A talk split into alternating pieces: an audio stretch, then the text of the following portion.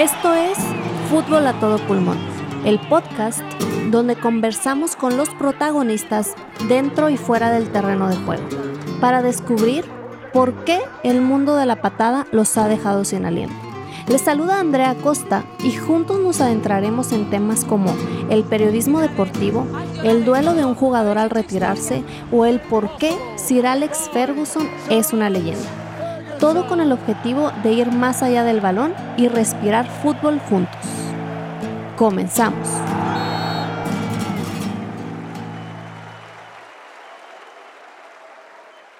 Hola de nuevo, gracias por estar aquí una vez más. Te doy la bienvenida a un episodio muy, vamos a decir, emocional de fútbol a todo pulmón. Hoy soy yo quien te acompañará durante estos minutos. Regreso después de catarsis. Te prometo que va a ser un episodio mucho más digerible. ya que estamos entrando en el mes de febrero, quise tener una charla contigo acerca del amor al fútbol. Mejor dicho, de qué es para Andrea Costa ese tipo de amor. Muchos me han comentado que escuchan este podcast en sus trayectos, en el tráfico, y que nos acompañamos mutuamente cuando son momentos en los que no tenemos muchas ganas de estar ahí parados en el tráfico sin avanzar. Entonces, muchísimas gracias. Espero hoy, hoy sea uno de esos días que yo te acompañe y que hagamos más ameno ese trayecto. Específicamente quiero contarte quiénes o qué cosas despiertan en mí el amor por el balompié. Sé que muchos entenderán mis palabras e incluso podrán sentirse identificados, no precisamente con los mismos jugadores o entrenadores, pero sí con el sentimiento que generan. Ahora bien, básicamente dividiré mi amor en tres secciones. Esto suena muy extraño, pero bueno. Entrenadores, jugadores y esas cosas, entre comillas, que solo un amante del balón entenderá. Así que vamos a empezar. Entrenadores. Hablando de entrenadores, creo que yo no podía empezar de otra manera. Y quiero hablar de Sir Alex Ferguson. Sir Alex Ferguson para mí específicamente es como esa figura de entrenador que marcó mi entrada por la puerta grande al amor al fútbol. Pero este personaje fue un entrenador que durante 27 años convirtió al United en una marca de fútbol mundial. Yo creo que el Manchester United no va a volver a ser jamás lo que fue en esa época. Espero equivocarme porque es un equipo que para mí tiene cierto, cierta importancia y siempre lo va a ser, pero no sé si lleguen a ser lo que, lo que fueron esos 27 años. Sir Alex Ferguson, para muchos no era solamente un entrenador, era un padre. En su momento Chicharito lo llegó a decir, para mí fue como un padre, Cristiano Ronaldo lo llegó a decir. Y hay una frase que a mí se me, me marcó mucho en algún momento que la llegué a escuchar de Patrice Bra, que decía, de Champs me enseñó que ganar era importante, pero Ferguson me enseñó que ganar era normal. Y la verdad es que creo que esa frase es lo que describe a Sir Alex Ferguson. Sir Alex Ferguson era, era disciplina, era empuje, era actitud, era incluso un poco extremo. Mucha gente decía, que pensaban que le iba a dar algo, tanto en los partidos como en ese medio tiempo cuando le tocaba dar charlas en partidos que, que iba perdiendo o que no eran como él quería que fueran. ¿no? Y por otro lado, Wayne Rooney, que también duró muchos años con él, decía que como entrenador era el mejor, obviamente, pero que su manejo de los hombres era algo que a muchos entrenadores les costaba sabía cómo hablarle a los jugadores, cómo conseguir una reacción e incluso decían que era el único entrenador que podía dejar afuera a alguien y que esta persona, este jugador, incluso se sintiera bien de quedarse fuera. Entonces creo que de Sir Alex Ferguson nos podemos quedar con que era un maestro de, ahora sí que un mago o un domador de jugadores, porque nadie se quejaba. Muchos decían, me multó, me dejó sin sueldo una semana, me dejó sin jugar tantos días porque hice un desplante o porque hice el otro o aquello, pero aún así le seguían teniendo un respeto muy grande. Entonces, Sir Alex Ferguson para mí es uno de esos agentes que me hizo amar el fútbol, porque si él no fuese así, creo que el Manchester United no hubiera tenido esa época dorada de la que yo me enamoré en su momento. Entonces, para mí, el primer entrenador que ha marcado el amor al fútbol es Sir Alex Ferguson. Y para seguir, con el tema de los entrenadores, que la verdad es que no me voy a, no me voy a meter tanto en cada uno, porque si no, yo creo que este episodio duraría unas tres horas. Entonces, vamos a seguir con Zidane, Zinedine Zidane. Zinedine Zidane, voy a hablar de Zinedine como entrenador. No me voy a meter en su época de jugador porque es otro capítulo muy grande y que podríamos hablar mucho tiempo y que nos podríamos meter en el cabezazo de Materazzi y por qué lo hizo y bueno, pero no nos vamos a meter ahí. Zidane para mí creo que es inspiración. Creo que si yo pudiera hablar con los jugadores, la mayoría coincidirían en que es un jugador que consiguió tanto que tenerlo como entrenador ya te inspira. O sea, ya, ya te hace sentir como que necesitas dar más porque está Zinedine en el banquillo. Y mucha gente lo decía que, que es un líder humilde, que es muy cercano, que tiene la cabeza muy fría.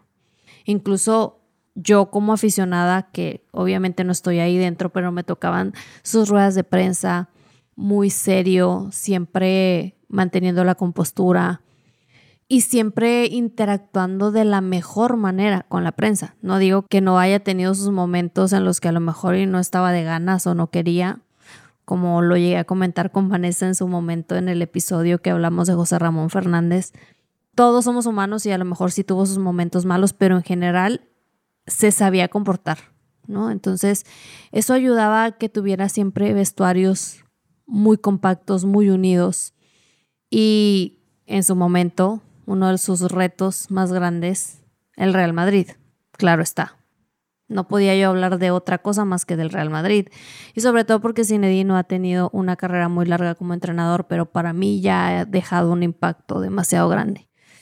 Y lo más importante de él es que siempre supo manejar los egos de sus jugadores y tener un equipo unido, cosa que no es fácil. Y menos cuando mucha gente dudaba de que era un novato realmente, porque sí, entrenó al Castilla, al segundo equipo del Madrid, sí estuvo al lado de Ancelotti, pero no era un entrenador con un bagaje como Sir Alex Ferguson, obviamente, entonces mucha gente dudaba de él. Pero bueno, también se dice mucho que es una persona que no para de crecer, que siempre se está preparando, que no siente que ya lo sabe todo, que mm, se acopla a los cambios y que él sabe que el fútbol no es lo mismo de hace 10 años y después no va a ser lo mismo en 10 años. Entonces siempre se está actualizando y eso obviamente lo transmite a sus, a sus jugadores. Y yo la verdad es que por eso es una de las cosas que más admiro de él, que se nota mucho cómo los jugadores hay confianza, hay complicidad y eso no cualquiera. No hay muchos que, que no son amados por los jugadores o que hay eh, vestidores rotos o muchas cosas, ¿no? Entonces creo que es una de las cosas que para mí define a Zidane. Y otra cosa que también creo que lo define es que no se cree más que los jugadores. Y yo creo que eso tiene mucho que ver con que él fue jugador y que él ya pasó por todo este bagaje, él ya ganó todo lo que tenía que ganar y ahora siempre pone a sus jugadores antes. Él sabe que los jugadores son los que meten goles, los que ganan partidos, los que hacen las remontadas. Entonces Zidane sabe ganarse el respeto de la plantilla desde la humildad, desde decir, sí, soy Zinedine Zidane, sí, yo gané mil cosas, pero no soy más que tú. Entonces, creo que es una de las cosas que yo resaltaría de Zinedine. Y igual también creo que sabe lidiar mucho con la incertidumbre y se adapta a las situaciones complicadas porque obviamente le, le han tocado vivir temporadas muy complicadas, donde hay muchas lesiones, donde hay mucha carga de partidos y saca el máximo rendimiento de sus jugadores. En su momento con el Madrid, Nacho, Militao, Odriozola, jugadores que él hizo grandes. La verdad creo que Zidane fue de los que les dio más empuje.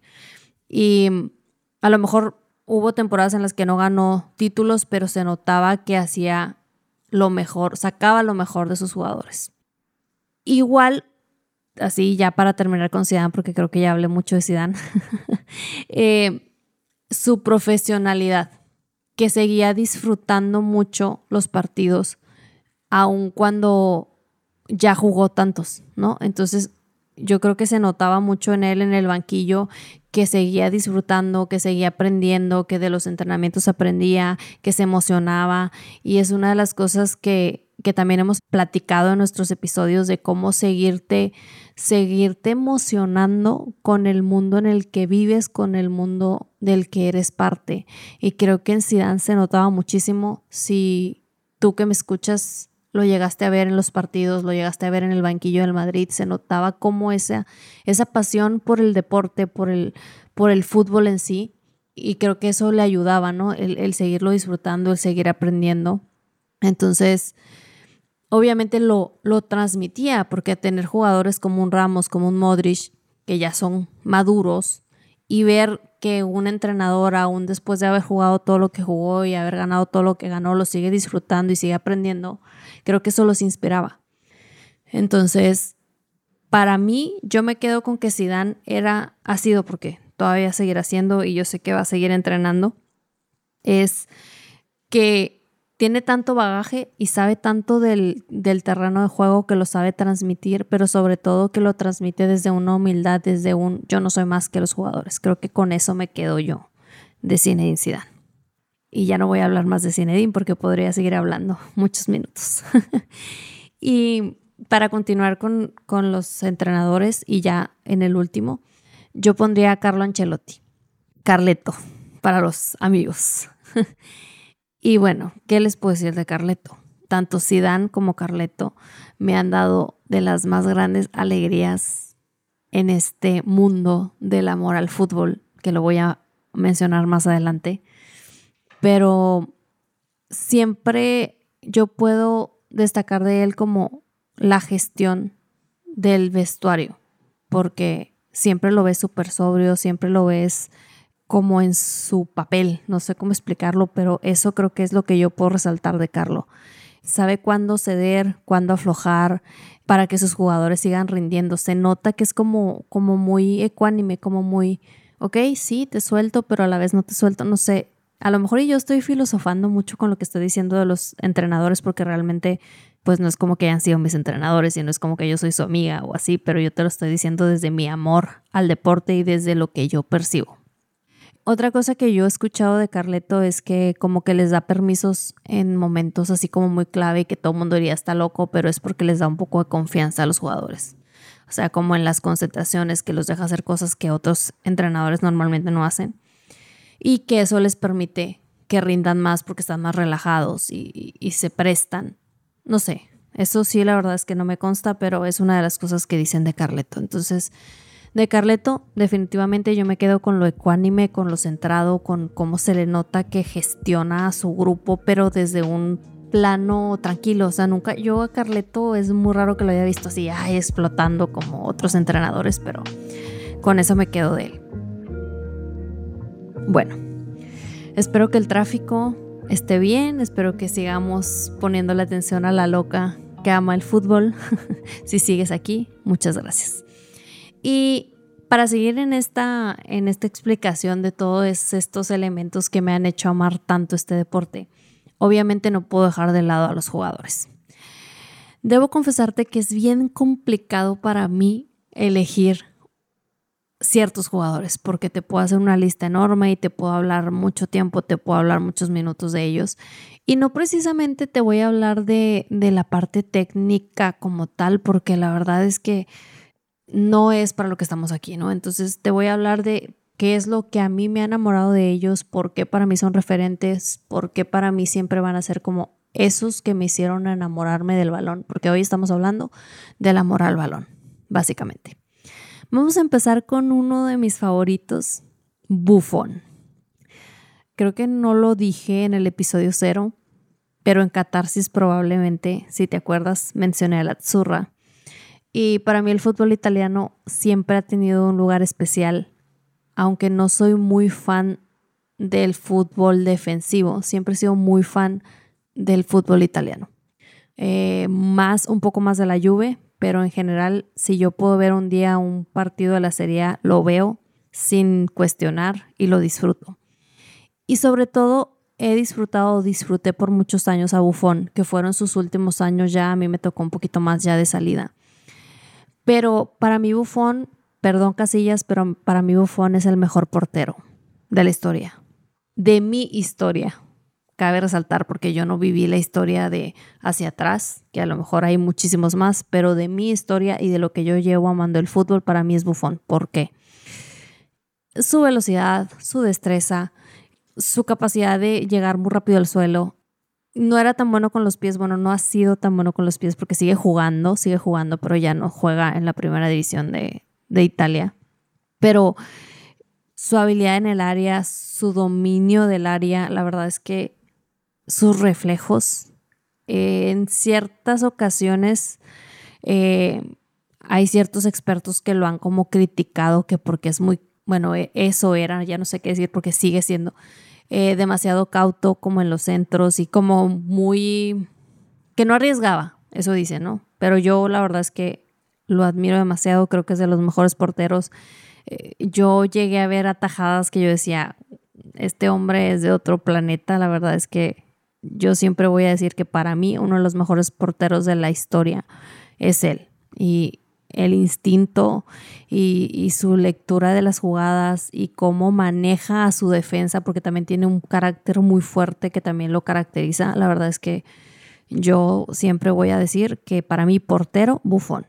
incluso cómo se ha adaptado a que tuvo lesiones y ya es más grande de edad y cómo se ha adaptado a ese cambio y que se ha, modificado incluso dieta, su régimen de entrenamiento para seguir estando porque todavía no se retira. Entonces para mí creo que es un portero que podemos analizar, aunque ya sea menos espectacular y menos eficiente, entre comillas, más tranquilo, más menos arriesgado, pero para mí Buffon sigue siendo el mejor de la historia. Ahí lo dejo, ya, porque no me voy a meter más. Y para seguir con la parte de la defensa, toca hablar de un grupo mezclado entre brasileños y español. ¿Ok? Te voy a recalcar de nuevo. Yo te puedo estar hablando de mi amor hacia ciertos jugadores, hacia cierto portero, hacia cierto equipo, pero yo lo que quiero es que tú viajes conmigo a tu amor a tu equipo, a tu amor, a tu portero, a tu defensa, a tu medio, a tu delantero, a tus entrenadores, a todas esas cosas que a ti te hacen respirar fútbol y que si puedes me las compartas en redes y yo también saber quiénes detrás están igual que yo y que lo respiran, a lo mejor no con los mismos jugadores, pero que lo respiran. Entonces, vamos. Grupo brasileños español. Empezamos por Marcelo. Em, yo siempre he dicho que en la vida me gustaría ser recordada como un Marcelo, así entre comillas, un Marcelo, letras grandes. Ese personaje que disfruta al máximo el terreno de juego. Y con disfrutar yo me refiero a gozar, o sea, es una gozada. Bueno, era una gozada ver a Marcelo, que ahora sigue jugando, pero ya no lo veo tanto, porque ya no me da la vida para ver los partidos en los que él juega. Pero yo creo que sería muy diferente el mundo si todos amáramos tanto nuestro trabajo como él ama el suyo. Es un jugador con una técnica impecable, pero lo que más me gusta de él es que hace lucir a sus compañeros. Eso es yo así defino a Marcelo y cuando a él le toca la responsabilidad de resolver partidos también lo llegó a hacer y también llegó a anotar y llegó a hacer golazos y que te volaban la cabeza y decías cómo metió eso, pero no era su rol. O sea, yo, yo veía a Marcelo más como yo hago que los demás luzcan. Y cuando yo tengo que lucir, luzco, pero no es mi rol. Entonces, siempre me voy a quedar como con esa alegría que él proyectaba en la cancha hablo en pasado porque yo hablo de esa época dorada con el Madrid, pero sigue jugando, obviamente. Y siguiendo con los brasileños, eh, está Casemiro, que es otro crack, aunque es un personaje más reactivo e incluso más de faltas, pero igual es una gozada ver su técnica. Si escuchaste Catarsis, es muy característica del juego bonito, que yo soy muy fan del juego bonito y del brasileño y de cómo tocan el balón. Y estos dos brasileños sin duda me han enamorado con esa técnica impecable que tienen. Casemiro es un poco más reactivo y a lo mejor ahí se metía más en temas extra cancha, pero para mí los dos son de esos elementos que, wow, o sea, si yo amo este deporte, es en cierta manera por ellos dos. Y para terminar con la defensa eh, y hacer este trío muy bonito, está Sergio Ramos. Definitivamente es un personaje muchísimo más polémico, muchísimo más mediático, pero sin duda alguna su nombre va a quedar plasmado en la historia del Madrid por los siglos de los siglos, amén, aunque ya no esté ahí. De él yo simplemente voy a decir que resuelve partidos. Tanto los puede resolver con una barriga impresionante en el área, o los llegó a resolver, como con un gol que nadie se esperaba. Entonces, es ese defensa que cuando era requerido se apoderaba del área rival en los tiros libres o de esquina y terminaba marcando goles impensables. Entonces, y yo me estoy refiriendo a su época con el Madrid. Insisto, es la época que a mí me tocó vivir de todos estos jugadores. Es a la que me refiero porque es la que yo viví y es la que me ha hecho a mí amar el deporte, amar el fútbol. Pero bueno, Insisto, no me voy a meter tanto a cada uno porque este episodio duraría muchísimo más de lo que debe, pero vamos a seguir. Hablando del medio campo, el centro de la cancha, hay dos duplas que no podía dejar de mencionar y que muchos se van a sorprender de esto, pero las tengo que mencionar. Una es Iniesta Xavi y la otra es Cross Modric. Estas dos duplas yo los llamo los cerebros armadores porque por sus cabezas pasan todas las jugadas. Es impresionante lo completos que son, pero más aún cómo pueden haber partidos en los que pareciera que no aparecieron, que no estaban, pero que realmente es porque trabajaron para el equipo todo el tiempo. Una cosa que hacen ver fácil, Cross la hace ver súper fácil, aunque definitivamente no lo sea. Entonces, sin ellos cuatro, el amor por el fútbol no existiría, en mi caso, cabe resaltar.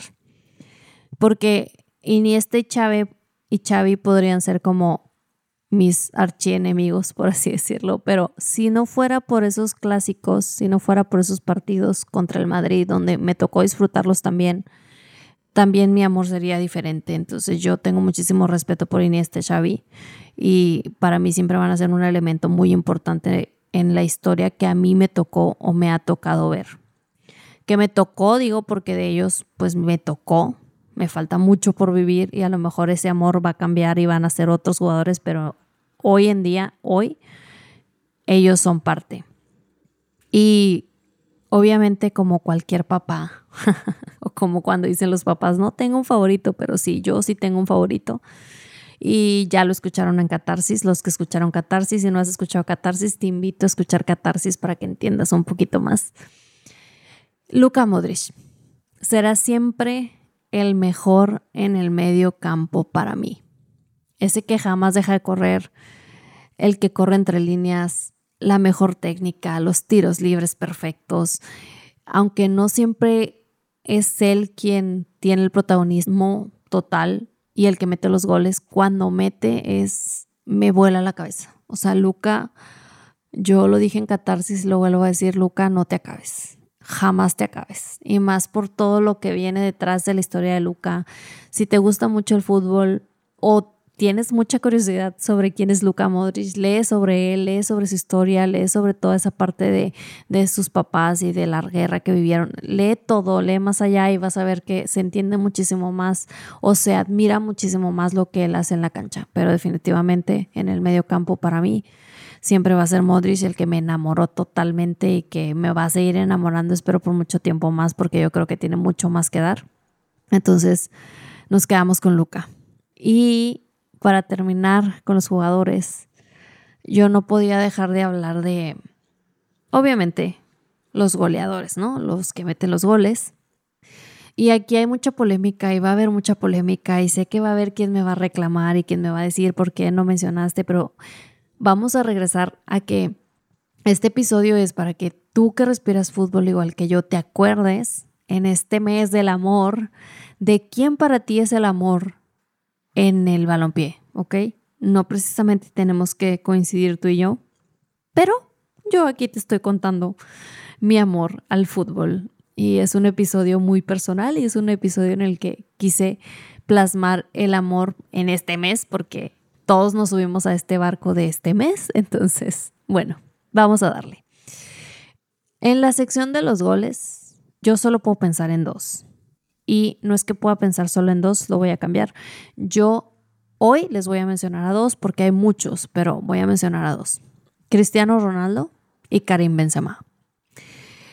Una disculpa de nuevo si no coincides conmigo, pero te lo cuento desde cómo he vivido yo el fútbol a lo largo de estos 15 años aproximadamente. Por un lado, Ronaldo y todos los récords alcanzados, tanto en Champions como en Liga, con el Manchester United en su momento, los récords con selección y esa búsqueda constante de ser mejor día a día. Yo siempre voy a estar impresionada. Igual te invito a que leas sobre Cristiano y no simplemente por la figura polémica que ves en televisión, porque a veces nos quedamos con esa parte, pero es una persona que no toma, es una persona que llega antes de entrenar, se va después de entrenar, tiene nutriólogos, eh, siempre se está cuidando en tema de antienvejecimiento. Es un caso de estudio, se los juro que es un caso de estudio. Entonces, para mí, yo crecí, o sea, mi amor por el fútbol creció con él, creció desde sus primeros este, momentos en la selección de Portugal, desde sus primeros minutos en Manchester United y fue creciendo, creciendo, creciendo y fui aprendiendo con él. Y algo que yo admiro muchísimo de él es su búsqueda constante de la, no la perfección, pero de ser mejor él. Y es algo que mucha gente no entiende y yo no sé por qué no entienden, pero está bien, cada cabeza es un mundo, pero para mí esa búsqueda constante de, de, de perfección de él eh, me regaló muchísimas alegrías y mucho amor por este deporte porque sus tiros libres en su momento, que todo el mundo dice que ya no existen, no importa, yo me voy a quedar con todo lo bueno que hizo, con todos los buenos goles, con toda esa disciplina y es lo que para mí eh, significa el amor al fútbol literal, porque él es un ejemplo de amor al fútbol y yo sé que él respira fútbol literal. Bueno, Vamos a dejar ahí a Cristiano Ronaldo, que también ya en Catarsis hablé de eso, incluso en el episodio cero. Y vamos a irnos con Karim. Karim es el 9 perfecto, pero perfecto en mayúsculas. Ese que resuelve partidos de formas que parecieran fáciles, igual entre igual en mayúsculas, así como cross, así, mayúsculas. Pero definitivamente no lo son. Un jugador de bajo perfil, que mientras Ronaldo jugó en el Madrid dio un paso al lado y dijo, aquí el que va a resolver es Ronaldo, yo voy a trabajar para Ronaldo. Y la verdad es que creo que eso habla muchísimo mejor de él. Y yo soy muy feliz de que ya por fin sea balón de oro, porque lo merece. Y estoy 100% segura de que me va a seguir dando muchísimas alegrías en este camino de amor al mundo de la patada, porque le falta mucho todavía. Entonces, con esto termino con mi parte de jugadores con mi parte de entrenadores. Espero que te esté ayudando un poquito a viajar en ese amor por tus favoritos en el mundo del fútbol, no los míos, los tuyos. Y si los compartes, bueno, espero que estemos diciendo, ah, sí, yo también, ah, sí, yo, sí, yo entiendo, esa parte espero que se esté dando.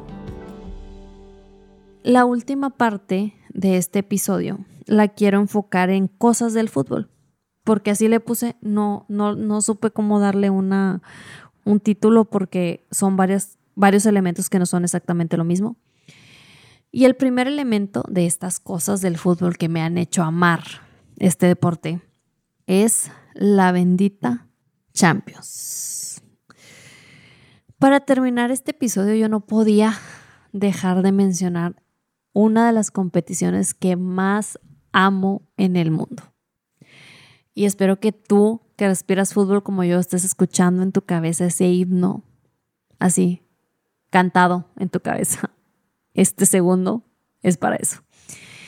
Sé que lo vas a entender si eres igual de aficionado al balompié que yo, Pero si no te cuento a ti que a lo mejor dices, esta está loca, pero el himno de esta competición me ha hecho llorar en demasiadas ocasiones y no puedo parar de agradecer el ser tan bendecida al haber podido escucharlo en vivo en varias ocasiones. Y las que me faltan, espero. Si tú eres de los que respira fútbol como yo, sé que me entenderás porque el corazón late más fuerte, se te pone la piel chinita. Es como si el cuerpo supiera que al escuchar ese himno se viene una noche mágica, porque ese apodo no es de gratis. Claro que la Champions siempre nos regala noches épicas. Entonces, obviamente, al yo ser madridista, hablar de Champions y de mi amor a esta competición no podía, o sea, no podía ser de otra manera y yo tenía que mencionar como parte de todo este amor las cuatro copas que yo he disfrutado y que son parte del gran amor que yo le tengo al balompié. Vamos a empezar por la décima. El Estadio do Sport Lisboa y Benfica, Portugal, con Carleto Ancelotti. Esa fue la primera vez que yo viví esta emoción, pero una emoción que no te puedo explicar cuando el Madrid elimina al Bayern de Guardiola y es algo que no se me va a olvidar. O sea, no, no puedo ni, ya no puedo ni decir, se me cierra así la garganta, pero la décima es y siempre será de lo que más voy a recordar y de lo que más me hace amar este deporte, porque desde ahí yo entendí que el Madrid nunca se rinde. Entonces, ese Sergio Ramos eh, que cabecea y pone el empate al minuto 93 es algo que no, no puedo explicarte y de verdad quisiera explicarlo con palabras y tú que me estás escuchando que eres igual de madridista o de igual aficionado a la Champions, espero que lo estés entendiendo y lo estés sintiendo conmigo, pero bueno, esa fue la décima con Carleto. Después me tocó vivir la undécima en Giuseppe Meazza con Zidane. Por eso les digo, son, son los entrenadores que a mí me han marcado y que han marcado este amor porque obviamente he, ido creciendo de la mano y los he visto a lo largo de estos años. Y en Milán llega el Madrid y después de eliminar al Manchester City y es como, se los juro que lo estoy como viviendo otra vez, Sergio Ramos, otra vez, contra un rival muy importante porque es el rival del derby, el Atlético de Madrid y se va el partido a la prórroga. Obviamente se deciden ir a penaltis porque todos ya mucho cansancio y así, pero no sé cómo explicarles que parte de este amor surge en estos partidos donde yo estoy sudando, donde estoy queriendo golpear el televisor, donde salto, me siento, me voy a saltar, grito. Y bueno, ya, eh, el resto es historia, ¿no? Goles de Lucas Vázquez, Marcelo, Bale, Ramos, Cristiano Ronaldo y otro título, ¿no? Otra Champions. Y la Champions me han hecho amar cada vez más el deporte, el fútbol, al Madrid. Entonces es por eso que yo les decía en el, en el, episodio cero que el Madrid ha sido parte de este amor porque lo he vivido, lo he sudado, lo he llorado y sé que si me está escuchando un hermano mío español que tengo, él va a entender totalmente este sentimiento porque es un sentimiento que no les pudiera explicar tan fácilmente. Estoy intentando, pero es, es un amor que no, no sé cómo explicar. Creo que he hecho lo mejor que he podido explicándoselos en este episodio y espero que después me digan si realmente lo logré, pero bueno. Después llega la duodécima, ¿ok? Llegamos a Cardiff, a Gales, con Sidán, de la mano de Zinedine otra vez. Llegas a la final con Cristiano Ronaldo marcando goles a diestra y siniestra. Y es un partido como muy, muy reñido, muy igualado. Y luego en el segundo tiempo el Madrid juega como más, más acelerado y, y Casemiro llega y marca. Y luego Cristiano Ronaldo marca. Y aquí me quiero parar para decir Cristiano Ronaldo, si se fijan, siempre es como el protagonista en estos partidos grandes de Champions. Y es por eso que digo, con eso me quedo yo de él, porque Si me quedo con lo malo, pues no, ¿verdad?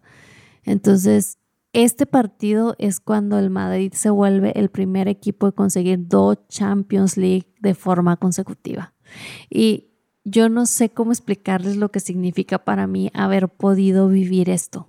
Sí, es, que es, son partidos que nunca se me va a olvidar. Y, hay una cosa que sí les quiero contar y confesar. Yo no soy una persona que, que tenga memoria, como dijo Vanessa en su episodio, memoria así de, de viejito o memoria así de, ¿te acuerdas que en el minuto tal? No, no soy esa y, no, no es mi estilo y no me voy a acordar exactamente en qué minuto. Bueno, obviamente el minuto 93 me lo voy a acordar y, y, me voy a acordar de mil cosas, pero yo soy de las que vive el partido intensamente y a lo mejor mañana pasado en un mes no me voy a acordar exactamente de qué sucedió, pero en el momento lo vivo y cuando vuelvo a leer de esos partidos me vuelvo a emocionar, pero no soy una memoria así, me sé todo. Yo sé, soy la loca, pero no tan loca. Pero bueno, vamos a regresar, porque si no, aquí voy a tener mil años de, episodio, el episodio más largo de la temporada. Ok, el Madrid gana dos Champions seguidas y luego, y luego ahora llegamos a Kiev. Y antes de llegar a Kiev, yo creo que nadie se imaginaba esto. Fue como dejas al PSG, a la Juve, al Bayern, y el Madrid llega a una final con el Liverpool. Y en esa final se lesiona Salah, Carvajal.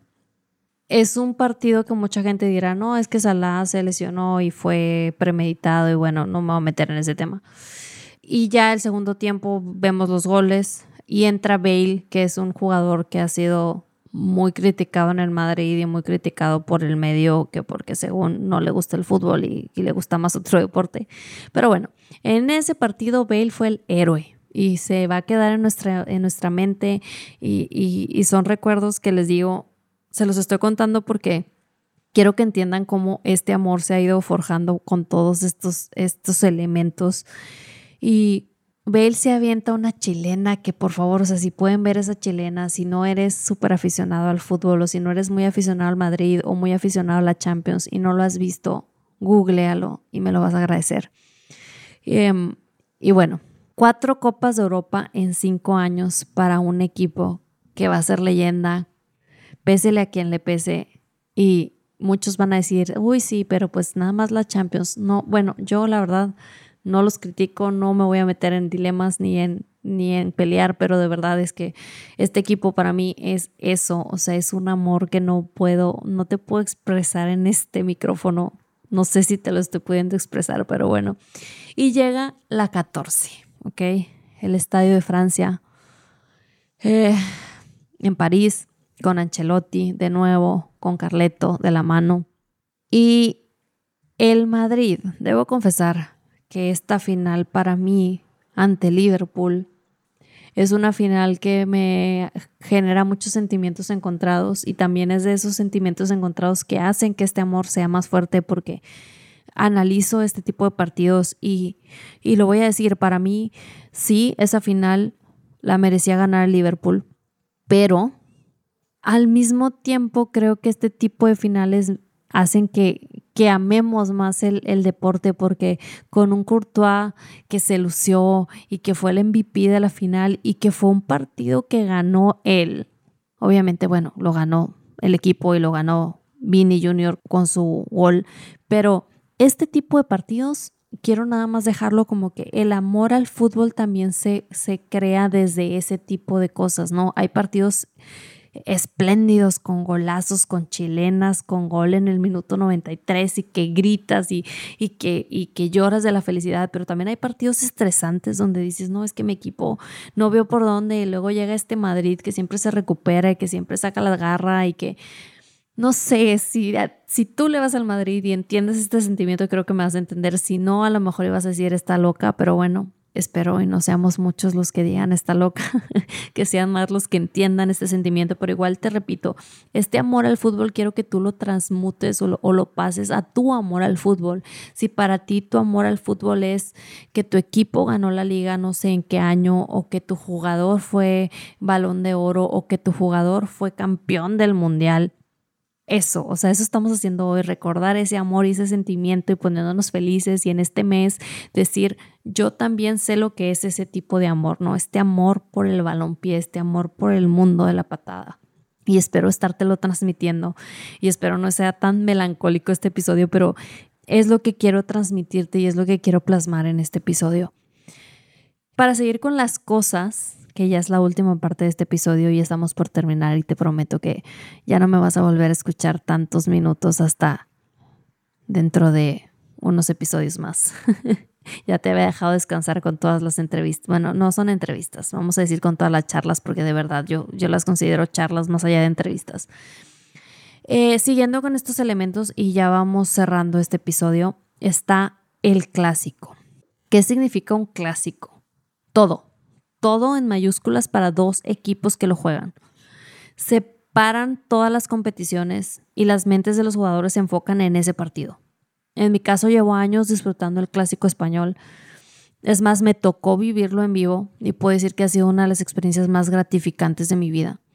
El clásico empieza desde una semana antes y estoy siendo un poquito corta, pero bueno, vamos a dejarlo ahí. Los medios, tanto escritos como digitales, se encargan de subir la temperatura del ambiente, se comienza a enfrentar a ciertos jugadores clave y enfrentar, entre comillas, obviamente. Los entrenadores son un poco más protagonistas porque les toca aparecer en rueda de prensa. Este partido es crucial en ocasiones para o catapultar a uno de los dos equipos o para hacer llegar al liderato a otro o, o bien perderlo pero lo más emocionante llega el día del partido, cuando en el Bernabéu o bien en el Camp Nou se juegan los 90 minutos. Entonces, ese es otro elemento que para mí hace de mi amor por el fútbol algo mágico y algo grande, porque los clásicos son otro tipo de partido. O sea, no es el partido normal, aunque sea un partido de liga, aunque sea eh, de Copa del Rey, de lo que sea, el clásico es un partido diferente y es un partido que se vive en otro, en otro nivel. Entonces, otro elemento, el clásico. Y el penúltimo elemento es el Santiago Bernabéu. Finalmente, el estadio que ha hecho latir fuerte mi corazón. No sé cómo describirte lo que yo sentí la primera vez que puse un pie en ese escenario tan impresionante. He tenido la dicha de escuchar tanto el himno de la bendita Champions como el himno del Real Madrid y solo de contarlo se me pone la piel chinita. Te lo juro que se me pone chinita y me da muchas ganas de llorar. Em, es un inmueble con vida. Desde que entras, comienzas a sentir algo que va más allá de lo normal. Eh, es un sentimiento que no te puedo explicar, es un sentimiento que te hace llorar, que te hace gritar, que te hace estar ahí. Y una de las cosas que puedo decir que me dio, me regaló a mí el Bernabéu es el estar presente. Porque lo vives ahí, estás presente, lo disfrutas al máximo y estás ahí. No estás en ningún otro lado, estás ahí, lo vives, lo sientes, lo vibras. Y es una experiencia que nunca se me va a olvidar y es un recinto que para mí siempre va a ser uno de los mejores del mundo. No sé si, si en algún momento haya otro que cambie mi percepción, pero si vamos a hablar de un estadio que ha sido el que ha marcado mi amor por el fútbol, definitivamente sería el Santiago Bernabéu. Y para terminar con este episodio, uno de los elementos que para mí es crucial y que ha sido parte de este amor es y siempre será a las personas que he conocido gracias al mundo de la patada. Les he mencionado algunas personas y cosas que me han hecho amar este deporte, pero una de las cuestiones que me enamora día a día es que conecto con demasiadas personas gracias al amor por el balón. Esas pláticas con locos del fútbol, esos exacto, justo eso pensé, exactamente, sí, yo también al igual que todas esas personas que me han tocado conocer a lo largo de este viaje. y que hoy llamo amistades son el tesoro más valioso que me ha dado el fútbol. Hoy, en este mes del amor y la amistad, les digo, para mí el amor definitivamente tiene forma redonda y rueda sobre un césped que genera un sentimiento y experiencias inolvidables.